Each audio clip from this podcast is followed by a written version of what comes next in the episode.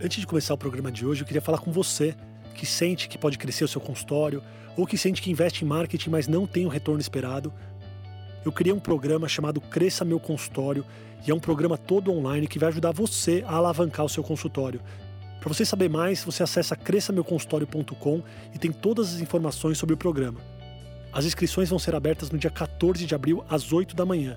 Então acessa cresçameuconsultório.com e não perca essa chance de crescer e alavancar o seu consultório.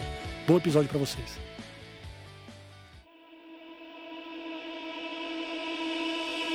Está no ar o podcast O Consultório Entrevista.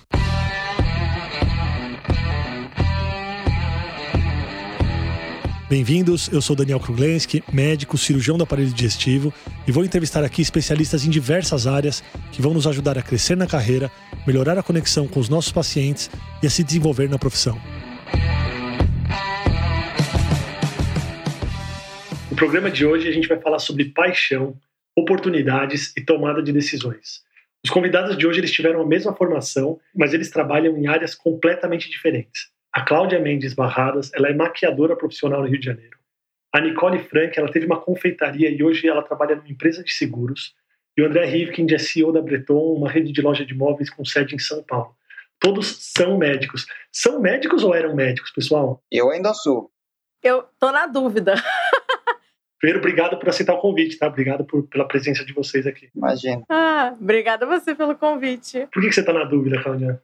Porque me fazem essa pergunta. Não sei se ainda te chamo de médica, se não chamo de médica, mas eu acho que a formação sempre vai fazer parte. Eu acho que eu só sou quem eu sou hoje por conta do caminho que eu percorri. Então acho que eu não posso dizer que eu não sou médica. Eu não apaguei uma memória do HD, não, enfim, tá tudo ali guardado numa gaveta. Mas faz parte de mim. Então eu sou, eu só não exerço mais. Boa. Para quem está ouvindo a gente, eu queria que vocês fizessem um resuminho de como foi essa trilha de vocês, essa jornada de vocês aí, da escolha da medicina até o que vocês fazem hoje. E depois eu vou encher vocês de perguntas. Então, Cláudia, por favor, conta a história aí da sua profissão e da sua nova profissão. Meu Deus, será que eu consigo ser sucinta? Não precisa ser sucinta. Então, o Daniel já me apresentou, eu sou Cláudia Mendes Barradas, mas hoje em dia eu só me apresento como Cláudia Mendes, que foi o sobrenome que eu adotei para o trabalho de beleza, de maquiagem. Porque quando eu era apenas médica atuante, eu usava Cláudia Barradas. Então foi a minha primeira quebra aí na mudança de profissão foi que sobrenome que eu vou adotar, não é mesmo? Então eu adotava um forte na medicina, então eu peguei o outro para ficar na maquiagem. Então eu sou médica formada pela UFRJ. No Rio de Janeiro, eu me formei em 2009. Me especializei em oftalmologia no Hospital dos Servidores do Estado, também no Rio de Janeiro. E fiquei galgando esse caminho um bom tempo, porque gostava muito de fazer cirurgia de catarata. Continuei acompanhando no Hospital dos Servidores. Tive a oportunidade de fazer isso depois, em, de forma particular, e também no SUS. Trabalhei em clínicas maiores e menores no Rio de Janeiro. Trabalhei no SUS também. E aí, Hoje em dia eu não faço mais nada disso. Essa foi sua resumida para chegar no que você faz hoje. Essa foi a minha resumida. Não foi uma loucura da noite pro dia. Eu não simplesmente fui dormir médica, acordei e falei assim: hoje eu resolvi que eu não vou fazer mais nada disso. Não, eu sempre tive um laço com a questão da beleza, com a questão da maquiagem, sempre fez parte da minha vida de alguma forma. E uh, eu tenho uma lembrança muito icônica de o fatídico dia da foto na cadeira, pré-formatura, sabe? Sim. Que todo mundo bota aquela beca, todo mundo senta naquela cadeira que, meu Deus do céu, né? Não favorece ninguém. Aí nesse dia, era um dia que a gente tinha aula mais cedo, eu fui tirar essa foto. Eu levei o que eu na época achava que era um super kit de maquiagem, que era uma maletinha. Hoje em dia eu olho para aquilo e falo, querida, pelo amor de Deus, né? E aí eu fui feliz da minha vida, vou retocar aqui a minha makezinha para sair bem, sair na fita nas fotos. Aí veio uma primeira amiga e falou assim: poxa, dá um trato aqui em mim, veio a segunda, veio a terceira, ali já foi meu primeiro trampo. Porque eu devo ter maquiado umas 10 meninas, assim, tipo, ajeita uma coisa aqui, outra ali. Tem até uma foto disso que outro dia eu resgatei. E isso sempre para mim veio natural. Eu sempre tive uma coisa com, com arte. Eu, eu sempre fui muito criativa, muito artística. Eu não sei o que, que diabos eu achava que eu ia fazer na medicina, gente. Porque eu não fui nem para uma cirurgia plástica, eu estava no oftalmo. nem para mexer com os traços das pessoas, não. E aos poucos, conforme isso foi tomando conta da minha vida, eu achava que ia ser uma atividade parcial, uma coisa que eu ia fazer quase como hobby, e foi crescendo, foi crescendo, foi crescendo. Eu não sei se é uma cultura do médico achar que nada além daquilo tem capacidade de suprir a nossa vida enquanto profissão, porque a gente tem um potencial enorme dentro da medicina para realizar, para trazer coisas para a vida das pessoas, para trazer coisas para as nossas vidas. É um leque gigante de coisas que a gente consegue alcançar dentro da medicina com tecnologia, com, enfim, com infinidade de coisas. E a gente meio que afunila. É uma formação que a gente não é ensinado a abrir o leque, a enxergar em volta, a levantar a cabeça da marada e olhar em volta. O que mais que tem para fazer aqui? Né? E isso vem, e cada vez quanto a gente mergulha no mercado de trabalho, mais a gente fica oprimido pelo que eu tenho que fazer, preciso fazer, e muito pouco pelas coisas que, que eu posso fazer aqui, o que eu gosto de fazer. E aí, aos poucos, eu fui enxergando isso em volta como uma oportunidade de trabalho. E foi crescendo, crescendo, crescendo. E quando eu me percebi mais realizada nisso do que o que eu estava fazendo de segunda a sexta no consultório, aí eu pesei e foi quando eu puxei da tomada. Mas foi uma coisa gradual, digamos assim, uma gangorra. Uma coisa foi diminuindo, a outra foi aumentando. Mas você sentia insatisfação com a medicina? Em algum momento, independentemente da maquiagem dessa parte de beleza, você se sentia insatisfeita com o curso, com a própria profissão em si, assim? Eu acho que ao longo da formação, eu sempre fui muito pautada na meritocracia. Eu não sei se a gente que entra na faculdade, especialmente a gente que entra em pública, a gente é muito pautado na meritocracia. A gente estudou pra caramba, a gente passou. Desculpa aí a galera que tá ouvindo que de repente não é da pública. Mas tem um pouco desse sentimento, assim, porque é difícil, é um funil apertado entrar. Sim. E sair dali e passar num concurso também, fazer uma especialidade aonde você quer fazer, porque eu fui onde eu queria fazer. Eu fiz faculdade onde eu queria, na minha primeira escolha eu entrei. Na minha residência, na minha primeira escolha eu entrei. Então, assim, a gente tem isso, mas eu sentia que conforme eu ia caminhando e entrando mais em contato com a vida profissional mesmo, eu fiquei esperando chegar o dia que, ah, beleza, eu, tô aqui na formação, então quando eu tiver mais contato com o paciente, eu vou me realizar. Eu tinha mais contato com o paciente, aí, aí quando eu tiver a oportunidade de exercer uma medicina mais completa, eu vou me realizar. Aí eu comecei a exercer uma medicina mais completa. Quando eu tiver acesso a um pouco mais de tecnologia dentro da oftalmo, quando eu conseguir fazer um pouco mais de cirurgia, eu fiquei esperando aquilo clicar comigo de alguma forma. E ao mesmo tempo, conforme eu sentindo que não clicava, eu comecei a ter um sentimento tipo assim, a inadequada sou eu, porque eu tô olhando em volta, os amigos todos mergulhando de cabeça e congresso, não que eu não fosse, né? O que eu exerci, eu exerci da melhor forma que eu consegui. Me dediquei da melhor forma que eu consegui, me preparei da melhor forma que eu achava que eu podia, mas eu não senti aquilo, aquela empolgação de meu Deus, eu vou estudar isso aqui, eu vou aprender aquilo ali, eu vou seguir o plano de tal, eu vou não sei o quê. A empolgação que hoje eu sei que eu sinto com essa minha atual carreira, eu nunca senti quando eu estava lá. Inclusive, essa foi uma validação que eu tive quando eu comecei a trabalhar só com a parte da maquiagem. Porque eu falei, nossa, esse com desculpa da palavra, tesão, antes não tinha, nunca teve. E eu fiquei esperando chegar. E eu falava, será que eu é que sou a imatura, poliana, assim, visão assim, céu azul, Faber-Castell da vida, que eu estou esperando surgir uma sensação aqui que, na verdade, a gente nunca tem? Aquela coisa do trabalhe com o que você ama e nunca trabalhe um só dia da sua vida, né? Será que isso é só a frase de vídeo do Instagram? Não é. Que legal. Não é. Muito legal. É só porque se você não acha isso é porque você não está fazendo a coisa certa. a verdade é essa. Legal, legal. Antes de encher de pergunta, queria ouvir do André também, como é que foi a trajetória dele. Bom, vamos lá. Minha história é um pouquinho diferente da tua. Eu, desde pequeno, sempre falava que ia ser médico, e não tenho nenhum médico na minha família, né? Então todo mundo sempre achou que era aquela conversa meio de criança. Isso foi ganhando corpo conforme eu fui crescendo até que chegou a época do vestibular eu realmente escolhi fazer medicina. No terceiro colegial não passei em nenhuma faculdade, fiz um ano de cursinho, entrei na PUC em Sorocaba, mas não era o meu sonho. Eu sonhava em fazer faculdade pública aqui em São Paulo. Eu cheguei aí para a PUC, eu fiquei duas, três semanas lá e falei, não, não vou ficar, eu vou, vou correr atrás. Voltei, fiz mais um ano de cursinho, aí entrei todas as faculdades e optei por fazer a USP, e agradeço muito por essa minha decisão até hoje, porque fiz grandes amigos lá e não me arrependo de nada.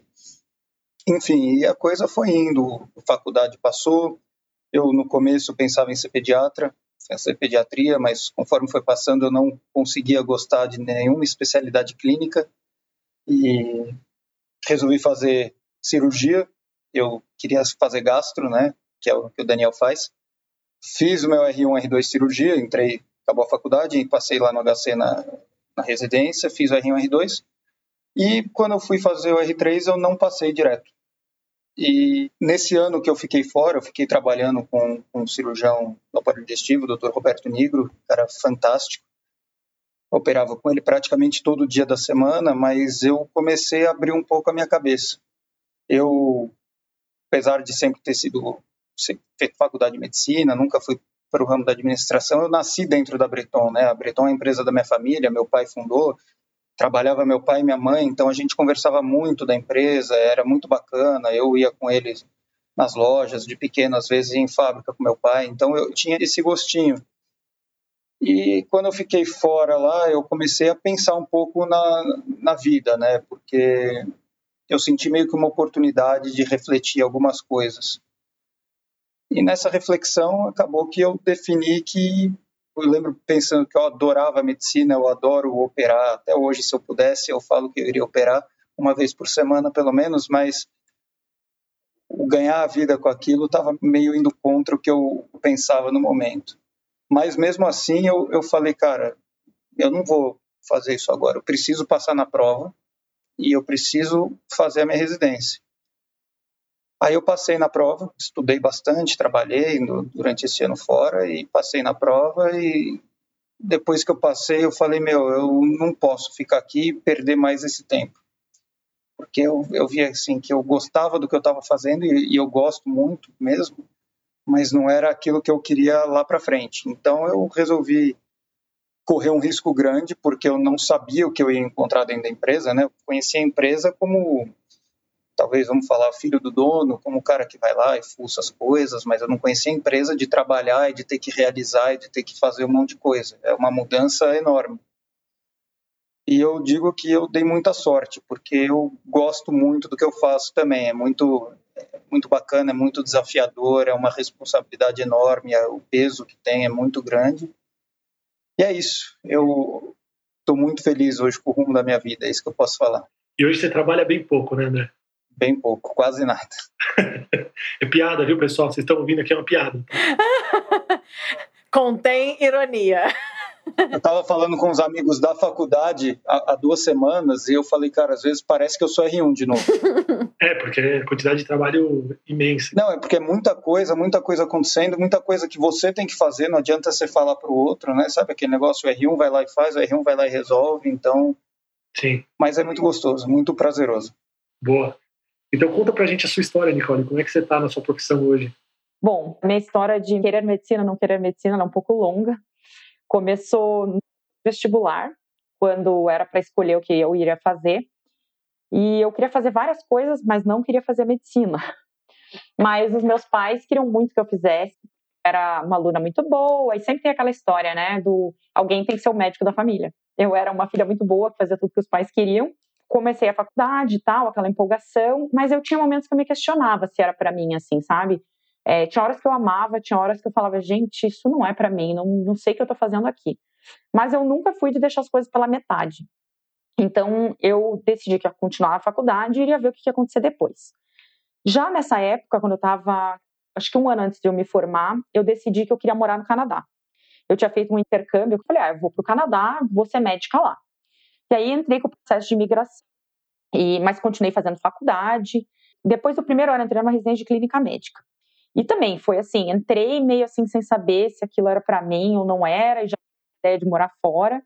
E a minha ideia inicial, na verdade, não era entrar na residência, era trabalhar, juntar um dinheiro e me mudar para o Canadá para decidir o que eu ia fazer da vida. Mas acabei entrando na residência e aí, só que depois de um ano, eu acabei, eu digo que eu tive um colapso emocional, assim, não aguentei mais. Eu falei, gente, não dá, isso está acabando comigo, acabando com a minha saúde. Eu vou vida do jeito que eu tinha planejado. Então, eu saí da residência e comecei a trabalhar para juntar dinheiro para mudar para o Canadá. E nesse meio tempo saiu a minha imigração. Então, eu vim para o Canadá em 2010. Eu fiz um curso de confeitaria porque eu já amava cozinhar e era uma coisa que eu pensava em fazer mesmo. E quando eu cheguei no Canadá, eu já tinha esse curso. Então, eu fui direto trabalhar numa confeitaria. Eu fiquei um ano trabalhando nisso, Só que a pressão externa era gigante. A minha família me ligava todo santo dia para perguntar quando é que ia voltar para o Brasil e ser médica de novo. E aí chegou uma hora que eu não aguentei mais. E aí eu comecei a me, me, questionar: puxa, será que eu tomei a decisão certa? Eu só tinha um ano de formada, não esgotei as possibilidades e tal. Então eu deixei o meu plano Canadá guardado numa gaveta e voltei. Eu falei: tá, eu vou trabalhar como médica, mas o que eu vou fazer da minha vida eu não sei. Aí comecei a pensar nas possibilidades e tal. Eu falei, não, vou fazer dermato, né? Que a pessoa gosta de tirar sarro que dermatologia não é medicina. Oftalmo também não. Oftalmo também não. Né? Você vê que a gente já tinha escolhido uns caminhos assim, né? Eu não vou falar isso da minha, senão o Daniel fica bravo. Não, nossa, pô, nossa é médico raiz. Né? Eu já tava pulando fora antes de saber. tava no caminho alternativo. ai, ai. Então, daí eu fiz, comecei a estudar para dermato só que não passei de primeira. E aí continuei trabalhando, fiz uns estágios e os meus colegas falaram: não, faça a prova de novo, mas faça de clínica de volta, porque tem muita vaga de especialização e aí você consegue fazer com certeza. E aí eu passei na clínica. E aí eu fui fazer clínica médica. E foram dois anos que eu me questionei todos os dias o que eu estava fazendo da minha vida de novo. Nossa. Bom, e aí eu sei que eu estava esgotada de novo no pronto-socorro e tal, e eu nessa época eu já tinha casado. E aí o meu marido sempre foi uma pessoa assim que me deixou muito livre para fazer o que eu achasse que me faria feliz. E eu comecei a repensar de novo. Nesse meio tempo eu perdido a minha meu papel da imigração, né, minha residência permanente do Canadá, mas eu decidi de novo voltar para confeitaria. E aí eu fui fazer outros cursos enquanto eu ainda estava fazendo, trabalhando pronto socorro. Decidi começar uma confeitaria por conta própria, trabalhava de casa mesmo. E aí fazia encomendas e tal. E aí, um belo dia, em 2018, eu convenci o meu marido que a gente tinha que voltar para o Canadá. E aí a gente começou o processo de imigração tudo de novo. Daí, dessa vez, eu já vim com a ideia de trabalhar com confeitaria, até porque daí eu já tinha uma experiência prévia, né? E agosto de 2019, a gente se mudou definitivamente para o Canadá e eu entrei direto na confeitaria. E desde então nunca mais trabalhei como Trabalhei um ano numa confeitaria que era super renomada, PEG, que foi a primeira cidade que eu morei aqui. Mas aí a vida vai seguindo, né? E você vê que tem possibilidades na vida. E eu acabei desenvolvendo uma tendinite. E aí não dava mais para ser confeiteira. Eu já não queria mais ter um negócio. Eu falei, o que, que eu vou fazer, né? E aí, como eu sou bilíngue, surgiu uma oportunidade de trabalhar numa empresa de seguro de saúde. E cá estou, trabalhando com saúde, mas não na parte médica, eu faço a parte burocrática. Nossa, muito legal a sua história. Enquanto você vai falando, eu queria te perguntar: você acha que o cobrador maior estava dentro de você, de se provar, de passar nas provas, nos concursos, ou ele realmente era externo? Porque você fala que tem a família cobrando, mas quanto disso era dentro de você? Eu acho que, como eu cresci com esse negócio que você atingir grandes resultados era importante, eu acabei desenvolvendo isso dentro de mim. Então eu me cobrava, por exemplo, segunda residência de clínica, eu não tinha obrigação nenhuma de fazer, ninguém estava me mandando fazer aquela residência mas meio que eu me cobrava, assim, poxa, eu larguei o negócio pela metade. Então, inclusive, eu já sabia que eu não queria fazer clínica médica durante a residência, tinha consciência disso, mas eu fui até o fim porque eu queria falar, eu acabei. E como foi essa conversa com os seus familiares? Assim, a primeira vez que eu falei que eu ia largar foi péssimo. Foi tipo uma ruptura mesmo. Eles nem queriam falar com o dia que eu fui para o aeroporto, primeira vez que eu mudei para Canadá. Na segunda vez, o meu pai já falou: ok, não adianta, você não quer ser médica, não tem jeito, mas eles não aceitavam a confeitaria, de jeito nenhum. Poxa, mas tinha que ser confeiteira, você não pode fazer outra coisa, sei lá, vai ser engenheira, vai ser, sei lá, advogada. tem que ser confeiteira mesmo. Falei, tenho, eu quero fazer isso. Dentro da caixinha. Exatamente. Você pode fazer qualquer coisa, desde que seja medicina, engenharia e advocacia. uma de biológicas, uma de humanas, uma de exatas. Você escolhe, tá? Exatamente. Escolhe aí, tem bastante opção. Eu achei muito interessante o perfil de vocês, o perfil é bem diferente. E as pessoas que estão vindo aqui, elas também têm perfis muito diferentes. Eu tenho certeza que conversar com vocês vai ajudar alguém hoje que está em dúvida de tomar ou não essa decisão. Sim. Eu também quero que vocês falem um pouco sobre as dificuldades de tomar essa decisão, porque pode ter gente que está um pouco desgostoso com a medicina, mas precisa ajustar alguma coisa na medicina em si. Não significa que você está descontente, você precisa sair da medicina. Cara, eu ia falar isso agora. Acho que a primeira sensação que eu tive quando eu de fato, né, parei, parei mesmo e tal, é, foi das pessoas que realmente tinham mais intimidade comigo, o é pessoal da faculdade, né? Os amigos da residência, a galerinha, a panela, o pessoal de perto. As pessoas vinham conversar, nossa, poxa, que coragem, gostei, tudo mais. Né? E eu senti uma certa necessidade das pessoas justificarem para mim porque que elas não estavam largando a medicina. Eu falei, pessoas, permaneçam, vocês são excelentes. Um belo dia, eu vou lá fazer uma endoscopia com você, eu vou lá fazer uma bléforo com você, eu vou lá precisar de você enquanto eu tô rindo. Alguém vai ter que fazer meu exame oftalmológico, porque minha mãe tem glaucoma. Então, assim, continuem. Porque. Ô, Cláudia, você chegou a sentir as pessoas com inveja da sua felicidade? É, para ser politicamente correto, eu posso responder a verdade. Não, fica super tranquila. Eu sentia. Eu não sei se a, a palavra é inveja. Eu sinto que depois que eu ultrapassei essa porteira, eu percebi o, quanto a gente, quando tá naquela que eu chamo de a inércia dentro da profissão, que leva muito mais gente para um ponto de infelicidade, de não estar pleno, sem a pessoa às vezes nem perceber. Fica aquela coisa, a gente tem uma formação longa, a gente sai da faculdade velho, comparado com os outros amigos, né? E aí você sai da faculdade, você ainda não sabe nada. Aí você vai para uma residência, nada aspas, né? Mas você vai para uma residência para você de fato cair na vida. Porque a coisa tá tão específica e você só se sente, às vezes, muito preparado para cair na vida mesmo, para ganhar a sua vida, quando você já está muito mais velho. Então, a sensação é que você sanfona a sua vida e aí as pessoas querem fazer tudo logo. Aí vamos casar logo. Aí, vamos, aí casa. Aí não sei o quê. Aí agora eu quero viajar. E tem que querer curtir a vida mesmo, porque a gente não sabe o dia de amanhã, né? Estamos vivendo aí um, um diacho, uma pandemia que levou uma galera. Pode levar ainda uma galera, independente da idade. Então, assim, mas eu sinto que as pessoas esquecem um pouco que a vida não é só a profissão, que a profissão é um sustento para sua vida. Sim, tem que ser uma parte da vida. Eu sinto que isso leva um pouco os médicos. Então, a quantidade de pessoas que eu percebi próximas a mim que antes eu não percebia, porque provavelmente eu também estava nesse vórtex, né, da mesma atitude diante da medicina, do exercício da medicina, que é sugar, aquilo te suga. E como que a pessoa não consegue sair daquilo porque ela acha que ela deve, porque ela acha que ela precisa, e entra até na questão financeiramente falando da corrida dos ratos, começa a ganhar mais, começa a ficar deslumbrado, começa a gastar mais, começa a subir o padrão de vida. Aí precisa trabalhar mais para manter aquele padrão de vida. Só que para o médico, o trabalhar mais, às vezes vem com um preço que é uma exposição num plantão esquisito, num lugar esquisito, com uma prática esquisita, que cobra um preço, porque você está vendo, às vezes, um ser humano numa situação indigna hoje, amanhã, numa hora, depois na hora seguinte, na hora seguinte, na hora seguinte.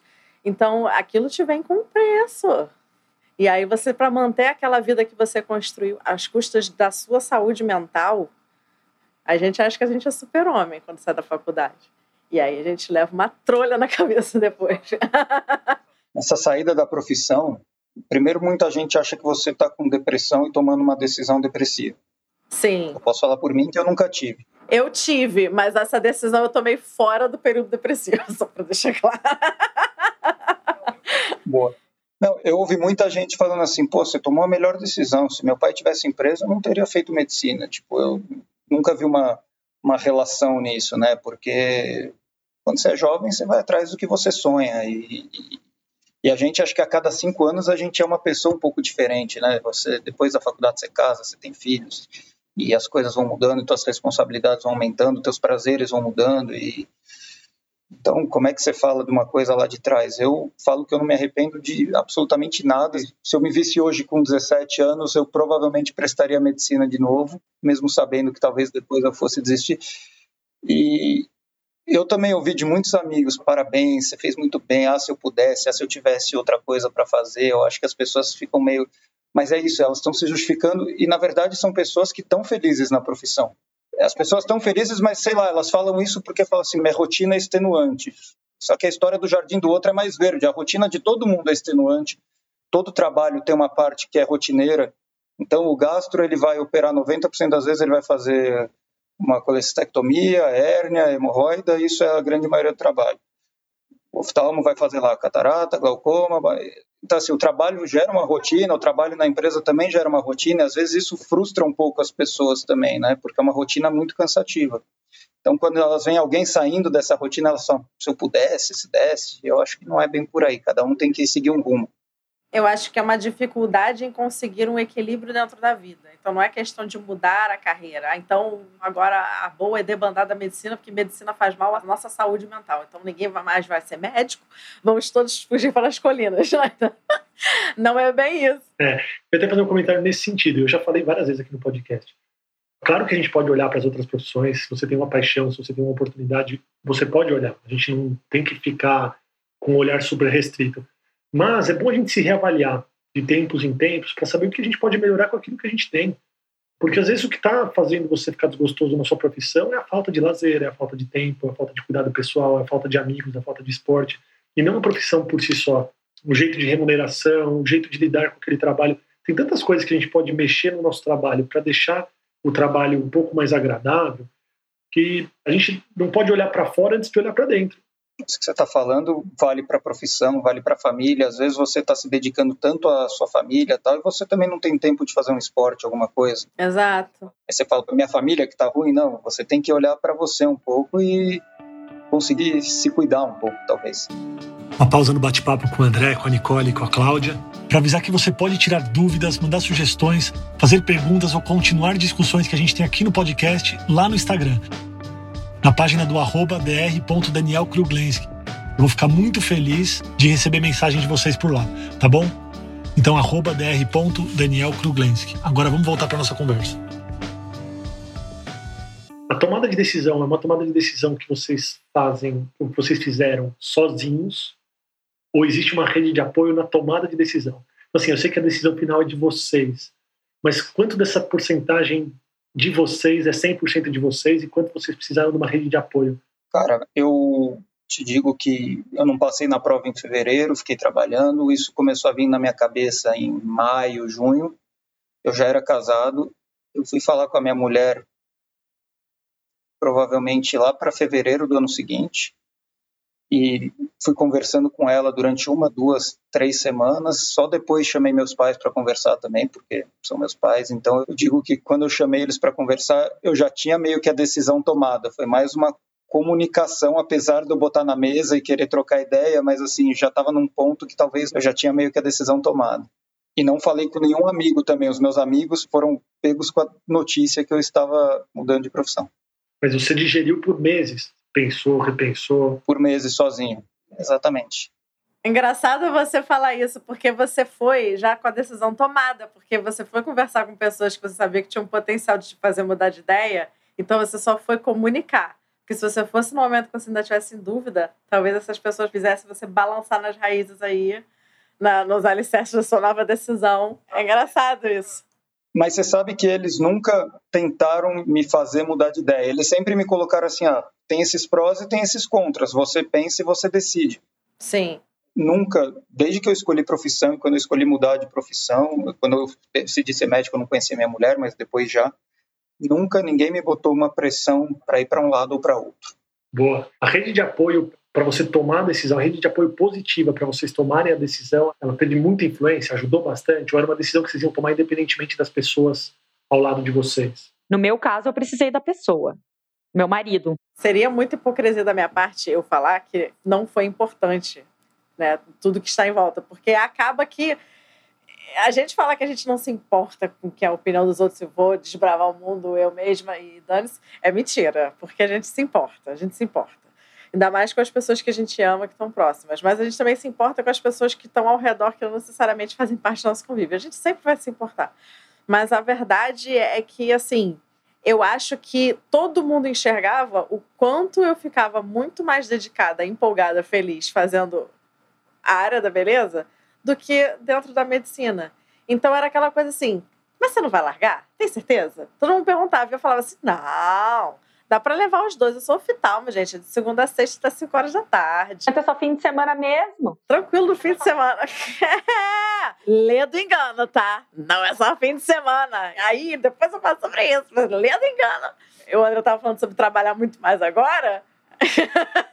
Aí sim. Mas você sabe que eu acho que a opinião dos outros sempre é importante, mas. Sempre. Chega uma fase da vida que a gente deixa de ter aquela insegurança de adolescente, e assim, a opinião que conta mesmo é a opinião da nossa família e dos nossos amigos próximos. Porque, por exemplo, eu sei que quando eu tomei a decisão de largar, eu fui comentado lá no HC por muito tempo e por muitas pessoas, mas por muitas pessoas que para mim assim, eu tô seguro de mim e tô tranquilo com a decisão e às vezes numa festa em algum lugar a gente se encontrava e pô, mas por que você tem certeza? Eu falei, cara, eu tô tranquilo, tô bem, fica sossegado. Então as pessoas, obviamente, quando você toma uma decisão dessas, as pessoas vão comentar. É fora da curva, né?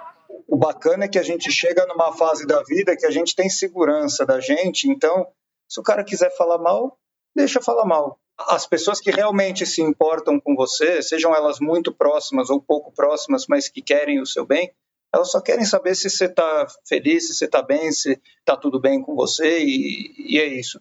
A, sensação que eu tenho é que as pessoas têm mais uma admiração. Quando eu falei para os colegas do plantão, eram os meus colegas mais próximos na época, as pessoas ficavam assim: meu Deus, você é muito corajosa. Caramba, que legal! Nossa, que orgulho de você. E eu via muitas pessoas falando: meu sonho é largar, mas eu não tenho coragem. Eu senti isso, eu, eu ouvi muito isso sobre a questão da coragem. Tipo, cara, você está muito mais feliz agora, é nítido. E, e, que bom que você se encontrou. É das pessoas que se justificavam porque não tinham motivo para largar a medicina. Eu falava, gente, não, só apenas distribua melhor a sua vida, assim. Encontre um hobby, ah, mas eu não faço nada bem. Eu falo, faz mal, você gosta? você gosta de cozinhar? Sabe, sabe, fica horrível. Mas você gosta? Você curte o momento? Vai lá e faz, caramba.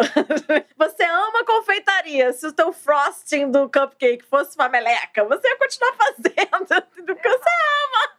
Entendeu? Exatamente. É bem isso. É bem isso. Então, me surpreendeu porque eu acho que eu ficava me julgando. Até comentei isso com o Daniel a primeira vez que a gente conversou. Que eu ficava achando que, dentro da medicina, quem me via migrar para maquiagem, ou, ou, enquanto eu fazia em paralelo, ou quando eu larguei de vez, ia falar assim, louca, desvairada, pirou completamente, como o André falou, a pessoa tem que estar tá passando por um momento muito de distúrbio mental para largar a medicina, para fazer uma outra coisa. E ainda uma outra coisa que, nesse caso, e também no teu caso da confeitaria, por exemplo, não é uma carreira que é uma carreira que decorre de um estudo formal. É. Entendeu? Então, isso aí ainda tem a virada do olhar com preconceito é um, aspas, serviço. É aquela coisa jogar todo o seu conhecimento fora, você, vai, você não vai nem usar seu cérebro. É, as pessoas falam isso, todo conhecimento não, eu adquiri um conhecimento de pessoas inacreditável, de lidar com a situação de estresse, tipo assim, aí as pessoas ficam desesperadas, por exemplo, imagina eu num dia da noiva, nada pode dar errado, nada pode dar errado. Pode acontecer o que acontecer, nada é a maior pressão do que eu sentia quando eu estava na cirurgia de catarata e rompi uma cápsula posterior. Vocês devem estar fazendo a menor ideia do que eu estou falando, porque o oftalmo também, para os outros médicos, é outro papo. É what? Vou mergulhar um cristalino, vou deixar uma pessoa cega no meio da cirurgia. Entendeu? O pânico de deixar alguém cego na cirurgia. Nada que aconteça de, de pressão em qualquer outra situação que eu vou encontrar na minha vida profissional vai se igualar à pressão de um plantão. Vai ser igual à pressão de alguém que pode morrer na sua frente. Tem a mesma impressão. Entendeu? Então, assim, pode acontecer o que acontecer. Eu ganhei sobriedade sob pressão. Eu ganhei lidar com pessoas. Eu ganhei. Entendeu? E financeiramente, vocês acham que essa mudança valeu? Sim. Porque vocês que têm uma profissão não tão formal, né? Então vai para a área de beleza, ou foi para a área de confeitaria e tal. Deve ter tido esse comentário, Pô, você vai morrer de fome. Você é médica, você pode ganhar bem, a minha melhor amiga, na verdade, é uma coisa que até eu guardo isso com mágoa. Quando eu contei para ela que eu ia largar para confeiteira, a primeira coisa que ela falou foi assim: Você tem noção o quanto eu tenho que trabalhar para ganhar o que você ganha hoje? Eu não penso no dinheiro, porque o dinheiro está pagando psiquiatra, porque eu estou ficando super estressada. Eu estou usando meu dinheiro para pagar médico. E assim, você perguntou financeiramente. Eu vim morar no Canadá, um dos motivos foi pela parte financeira, porque aqui eu consigo ganhar o salário de confeiteira e viver bem no Brasil não conseguiria. Sim, é outra coisa. E eu, na questão financeira, o que, que eu via? Como eu não conseguia mais me entregar, me dedicar, eu vinha diminuindo a carga horária do exercício da medicina, porque senão eu ia ter um treco. Igualzinho, eu fazia três plantões por semana porque era o que eu aguentava, pagava a conta e deu. Isso, deu, exato. Então, assim, depois eu fui sentindo, porque também tem isso, você vai trocar de profissão, não é tipo assim, uhul, você tem que fazer estilo Tarzan. Você larga do cipó anterior quando você já agarrou no outro e viu que ele não tá solto lá da árvore, né?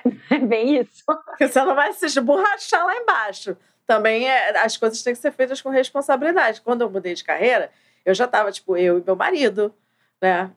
Casa, conta para pagar, não sei o quê. Óbvio que teve uma conversa, falou assim, cara, se o pior acontecer nos primeiros momentos, nos primeiros meses, assim, tu segura a onda? Seguro. Rolou um planejamento? Rolou. Mas a questão de, ah, mas aí é, um, é uma entrada financeira muito mais irregular. Cara, meu trabalho era consultório. Choveu, não tem paciente. Fim do ano, férias, carnaval, ninguém tá cego, ninguém precisa de óculos, ninguém tem glaucoma. A catarata curou da Divino Espírito Santo aqui. É. Então, assim, a questão de renda, você manejar a renda irregular, você sabe quando como que vai flutuando, você vai entendendo como é que vai funcionando a profissão, a procura, entendeu? E você começa a aprender, aí comecei a entender que é a questão, tipo assim, quando o médico fala que ah, eu não tenho tempo para fazer as coisas, não existe não tem tempo, não existe prioridade. Prioridade. Exatamente. Entendeu? Porque. É, tempo é prioridade. Exato. Porque não ter tempo para fazer as coisas, eu também eu descobri essa questão de ah, não é só fim de semana, porque aí você abre uma nova página do tipo assim, mano, eu não sabia nada da vida. Aí vai estudar marketing, aí vai ver site, aí vai entender como é que funciona SEO de internet, aí vai entender como é que funciona o, o algoritmo do Instagram, não sei o quê, porque a sua carreira depende. Agora que médico está engatinhando nisso aí, né? Agora, de um tempo para cá, mas enfim. É, eu acho que essa é uma dificuldade, na verdade, quando vai mudar da medicina para outra área, porque a gente é uma coisa muito específica, né? Que nem você falou, usa o conhecimento com pessoas, mas a administração, a maioria de nós não tem noção. Tira umas três, quatro cadeiras da faculdade de medicina e coloca a administração de consultório, por favor. Vocês estão ouvindo a gente? Façam isso. Eu entrei totalmente em administração, né? Eu faço administração de empresas hoje. E eu me lembro quando eu abandonei, o pessoal falando, bom, agora você então vai fazer uma pós em administração, e eu ficava na empresa e, e olhando e aprendendo, eu, como eu fui para uma empresa da família, eu tive um suporte, mas é assim, tem uma máxima na medicina que é aquela que a primeira vez você olha, a segunda você faz e a terceira você ensina. Então isso é uma coisa que a faculdade me deu muito. A gente aprende a ser autodidata, uhum. a gente aprende a fazer vendo o que os outros estão fazendo e eu também é uma coisa minha, eu sempre li muitos livros sobre empresas, então você vai adquirindo um conhecimento que não sei se uma faculdade de administração dá esse conhecimento também. Provavelmente você ia ter a mesma experiência que você já viveu da medicina ia ter. Provavelmente. Eu vou lá, eu vou estudar, eu vou estudar, eu vou estudar e vou sentir que sai cru. É, você chega na residência e fala: Meu Deus! É, exatamente. Então, você dentro da empresa você ganha muito. Muito mais. Chão de fábrica, chão de fábrica. E só que a gente vem com toda a bagagem de uma faculdade de medicina que vocês estavam falando aí, de viver situação de pressão, de viver situação de estresse. É o tempo inteiro dentro de uma empresa, você está sendo pressionado o tempo inteiro, seja por funcionários, por fornecedores, por clientes, por cara que quer que você anuncie na revista dele, por um monte de gente. Então, é, é pressão o tempo inteiro. A gente aprende a lidar, a gente aprende a priorizar, a gente aprende a, isso, isso que a faculdade a gente aprende a hierarquia das coisas, né? As pessoas estranham lá comigo, porque a hierarquia na medicina é muito forte, na, na administração ela não é tão forte assim. Então você aprende a quando não está falando, você sabe, são coisas. Eu, para você ter noção, quando eu tenho um problema de. Eu, eu trago muitos termos médicos para o meu dia a dia lá na empresa. Então, outro dia tinha um produto com defeito. Eu chamo o pessoal e falo: vamos fazer uma discussão de caso aqui, vamos entender o porquê do defeito. Você vai, você vai. É muito bacana. Não, e é verdade.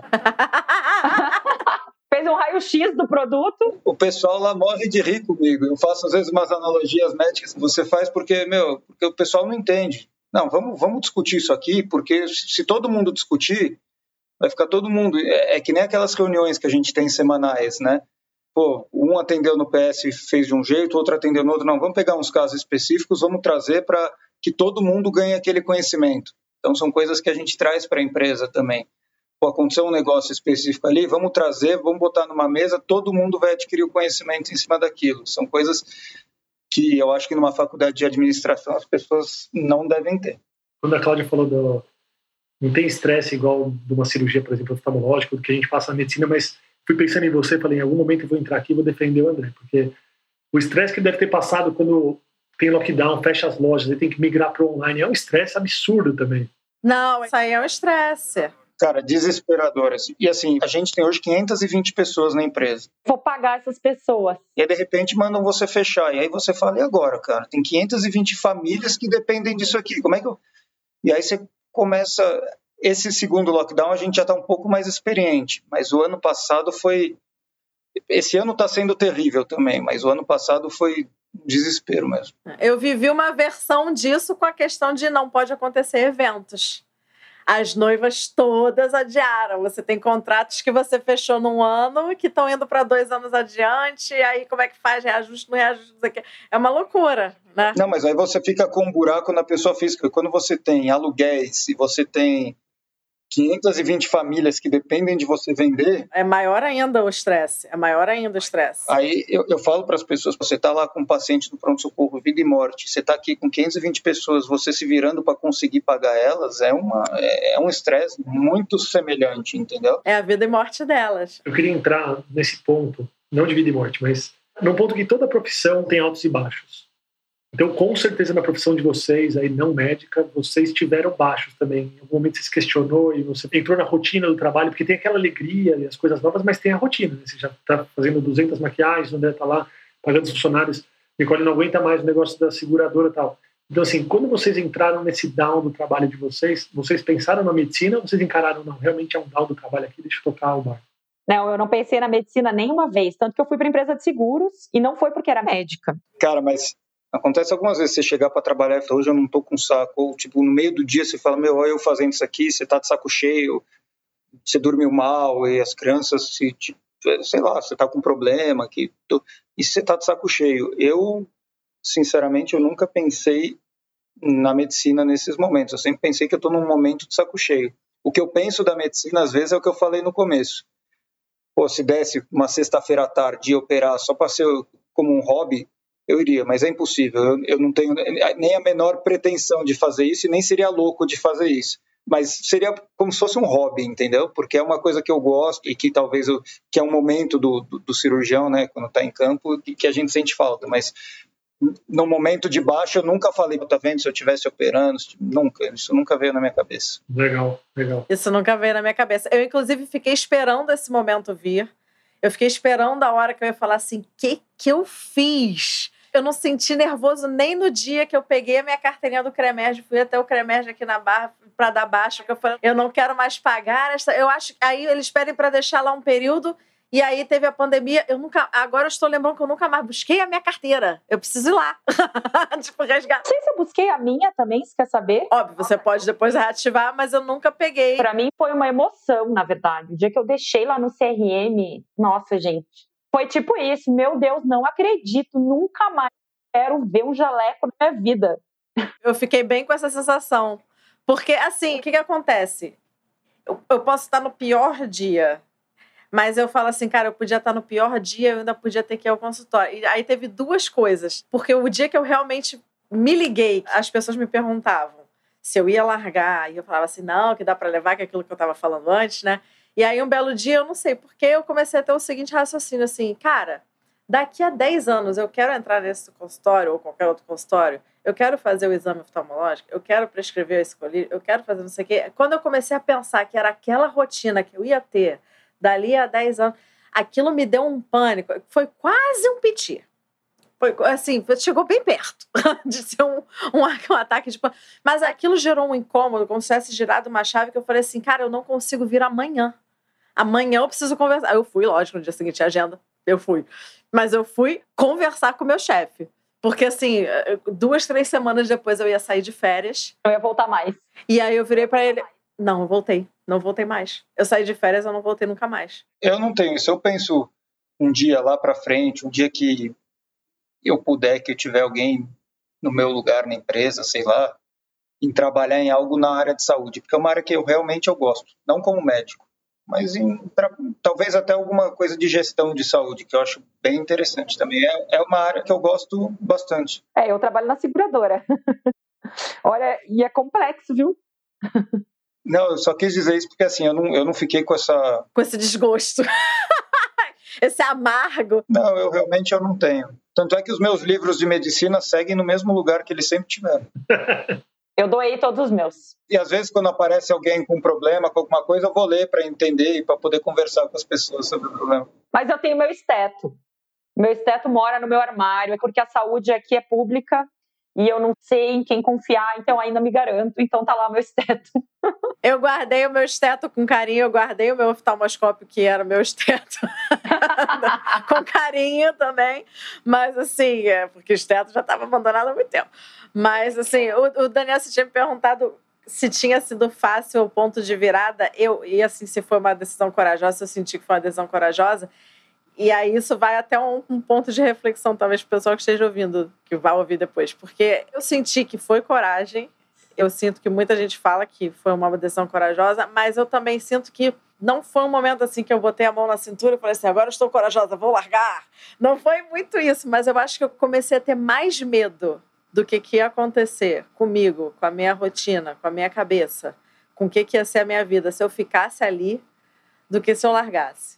É, eu pensei exatamente a mesma coisa. Do mesmo jeito que foi uma decisão corajosa, eu tinha mais medo de ficar. A hora que eu comecei a ter mais medo do que, que ia ser a minha vida, naquela inércia, do que poderia ser mudando, foi a hora que eu falei, agora sim. Inclusive, esse foi o motivo que eu não fui atrás da dermatologia mesmo, assim, que eu não continuei tentando, sabe? E eu falei, gente, eu, eu acho que eu sou perfeccionista demais para lidar com doença. Tipo, eu não estou preparada para perder gente para não curar uma doença. Então eu vou fazer um bolo que o bolo eu me garanto que vai ficar perfeito. Boa. Galera, esse bate-papo pode durar horas e tá maravilhoso. A gente vai chegando para o final e sabe que ouvindo vocês, até anotei uma frase aqui, vou fazer uma postagem com ela. Eu queria parabenizar vocês também por isso. É preciso coragem para ser feliz. Uhum. É. é isso aí. A gente precisa de força para ser feliz. Você precisa tomar uma atitude, não cai do céu. E vocês foram e são muito corajosos. Eu queria parabenizar vocês. E eu queria encerrar fazendo uma rodada aí, falando para quem talvez esteja na dúvida. Eu sei que a gente já falou muito disso, então a gente também precisa se aprofundar muito. E falando da profissão de vocês. Se quiserem falar o que vocês fazem, como as pessoas entram em contato com vocês, fica aqui o espaço aberto para vocês.